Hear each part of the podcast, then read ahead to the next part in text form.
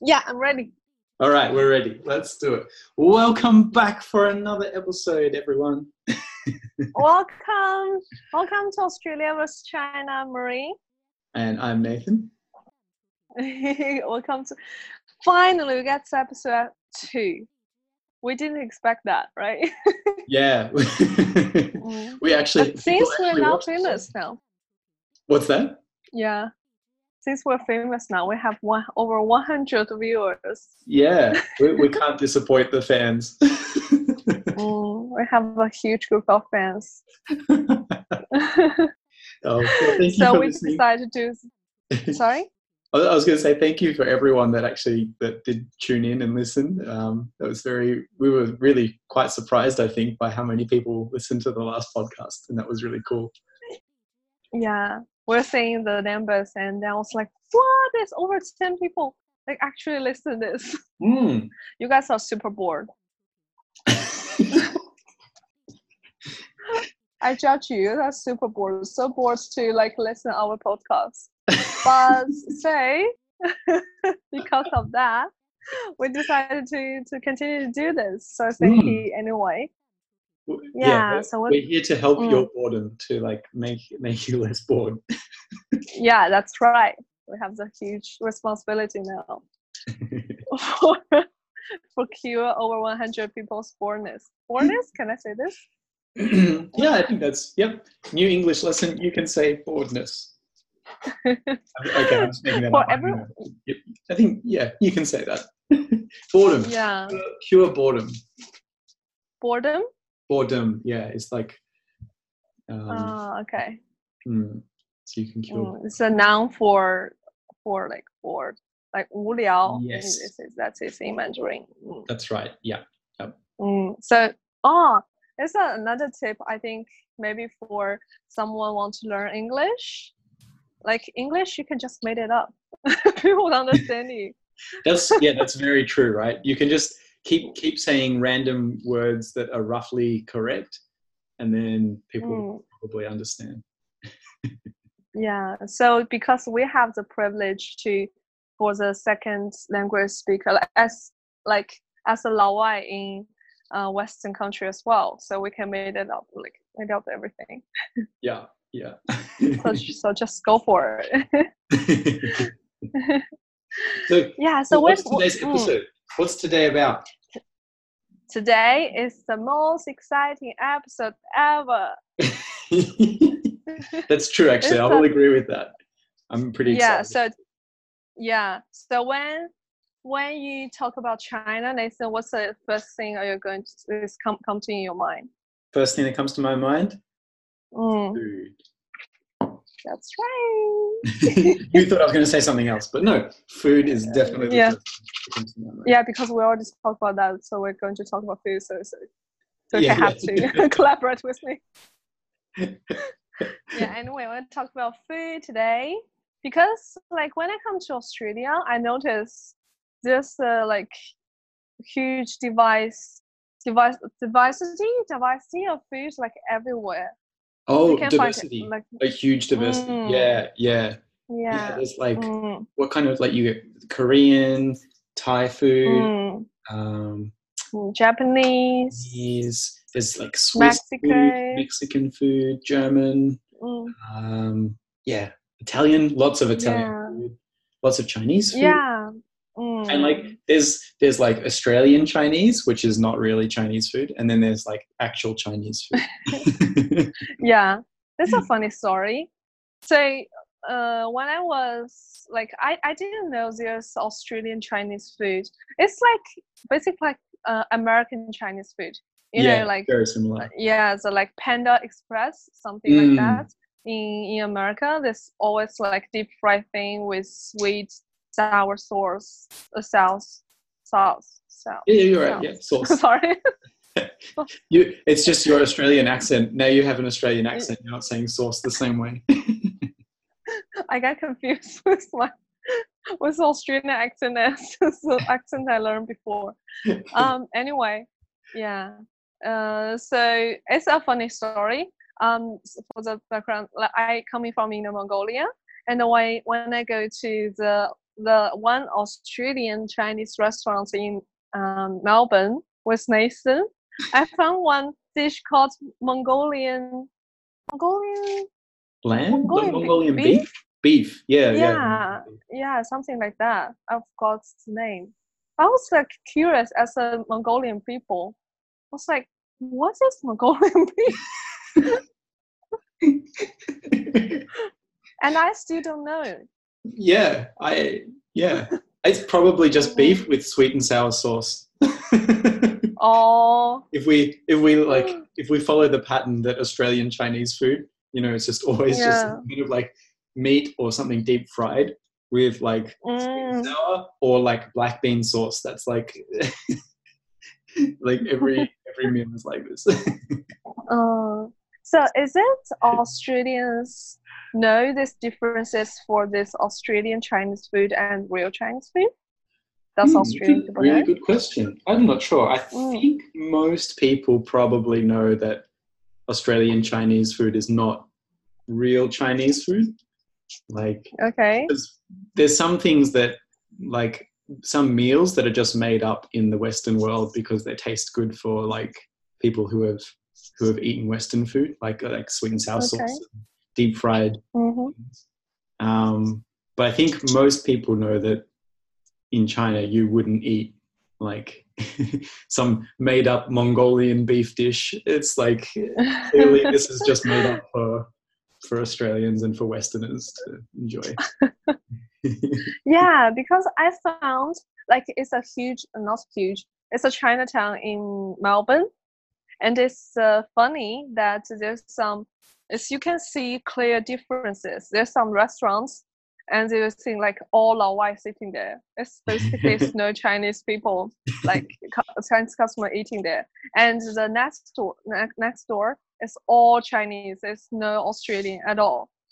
So I'm thinking like, why people like how how come it's got to like that? You know? Yeah i think I think that's how you can tell which restaurant is worth going to. If it's if it's a Chinese restaurant and it's full of people from China, then Mhm. that's probably a, a good restaurant. If it's if it's a Chinese restaurant and it's all like white people in there, then you probably don't want to go in this. that's that's for Chinese people. If you're if you're like if you are you know from um, you know country Victoria or like from Australia or something, maybe maybe try the restaurant that's full of white people. You know, this this might be better for your tastes. Mm. Yeah, but it's interesting to see like how people, for example, the like I don't know, the Chinese um like restaurant or Australians who open those restaurants. Like they actually change a little bit like recipe to meet the um taste for the local people. It's Yeah. also the same for the Western food in China. Mm. Mm. Mm. yeah, Yeah. I'm, like, I found that like the uh, Western food in China is like usually a little bit more spicy. Like uh, spaghetti, Ah, spaghetti in China, it, like most of the time, spaghetti, so like pasta, Italian food is mm, not mm. not usually spicy. Sometimes it's spicy, but usually not spicy. But in in China, like and in Asia, I've noticed like people love to put chili flakes in their pasta and chili flakes Yeah. pizza uh, or like chili oil on the pizza. Like, yeah, it's it's much more common to put I think um, chili stuff on on Italian food in Asia than it is in Australia in the Western world. Yeah. Yeah. Oh, you had the um pasta in Pizza Hut, right? Yeah. Oh no no! In Pizza Hut, I had a I just had a pizza, but I've had pasta before. Oh, before. okay. Yeah, like in Malaysia, Yeah. in Thailand. Okay. Yeah. Yeah. And before I came to Australia, like of course we have we have some like Western food in some restaurants, and uh, because Melbourne has a lot of Italian restaurants, I was thinking like, oh, we must to try the uh, really uh, authentic, authentic uh, Italian food. And then when I go to try, I was like, oh, Chinese version is better, tastes better. Yeah, yeah. It's. You like For the chili? You you prefer the? yeah. oh, it- yeah. It's always an interesting topic too. Yeah, What's the big yeah. differences? yeah. Yeah. Mm. Mm. And um, yeah, you listen. Uh, uh, you just coming back from China. What's your like thinking for the Chinese food, real. Chinese food? Do you like it? it's so different. I was so I'm I tried to be vegan. I tried to be vegetarian, and Oh yeah. when we, was that I think the first what was the first meal we had? Was it the, the lamb? We had like this yeah. huge uh, bits of lamb, and there was Mm. like beef, Chicken, chicken, pork, fish, fish. Like, every kind of meat you can imagine. yeah, I think It's- there was like maybe two vegetables, and then everything else is Mm. like meat. yeah i think every chinese people who listen this podcast could understand this because there's no meal like n- no feast big like feast makes a big meal right Feast, yeah. without uh, without chicken shrimp meat um yeah without animal body without Yeah, that animal yeah. it's no feast yeah yeah you could never Mm. do i think that's probably true in the western world as well most people would Mm. think would feel like if you didn't have meat it's not like a real meal it's not a full meal yeah so i think it's Yeah. probably similar um, but i Mm. think i think maybe in china it seems like meat is even more important than Mm, in, so certainly more than in melbourne in melbourne there's probably more vegetarians and then in um yeah yeah, like the rest of Australia Yeah. probably eats quite a lot of meat as well, but um, yeah very different for like a guy from Melbourne to go and like eat normal Chinese food with your family. So different. Yeah, so ve- uh, vegetarian. That's also another. That's another big topic. yeah, we, we should do another podcast on being vegetarian. Yeah, this um this is some uh fancy material for to to to for you guys to keep keep listening. yeah, yeah, yeah. yeah. So be expect. Expecting a vegetarian episode sometime soon. Probably Yeah. not next episode because that's too much food episode. too many, too many Okay. food, food episodes in one. okay. Yeah. Ah. Mm, can I also just say the real Chinese food is super delicious. Like the mm. the spring onion pancakes were like oh. amazing. 葱油饼.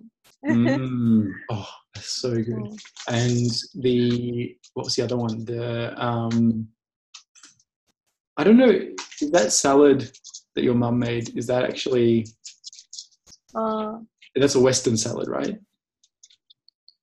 I think she trying to make make a Western salad because it's just chop off some vegetable and put the sauce she bought in supermarket in. Yeah. So it's like it was like lettuce, Mm. tomato, onion, and then like a nice uh like yeah. Sesame sauce. yeah, sesame sauce. Yeah. That was really Mm. nice. Um, oh, there's so many good, like the breakfast, especially the breakfast Mm. food. Like you have the deep fried bread and um, little like Mm. sweet cakes. Um, I don't know if these are like normal Chinese. Oh my god, So don't much- stop talking about so food. I many just good had food. breakfast. Yeah, and but you you make me hungry again. My favorite word was like how chi, how chi. 很好吃。 mm. Oh, now yeah, I even make miss China. Yeah, me too. Let's go to get the get, get some Chinese. Mm. Oh, Yeah. Everyone listening, Oh, most people and- listening to this are super lucky because they can probably go and buy this food right now. Whereas I have to Yeah. probably drive for like an hour to find a supermarket that will sell me this stuff. Yeah, okay. yeah, you guys are already like super like much luckier uh, than Nathan. So Mm. get out to get some food. I yeah. want Yabo now. okay. Okay, guys, that's uh, close the close the episode. Thanks for listening. We'll see you next time. Thanks for listening. Yeah, thank you. Bye. Bye.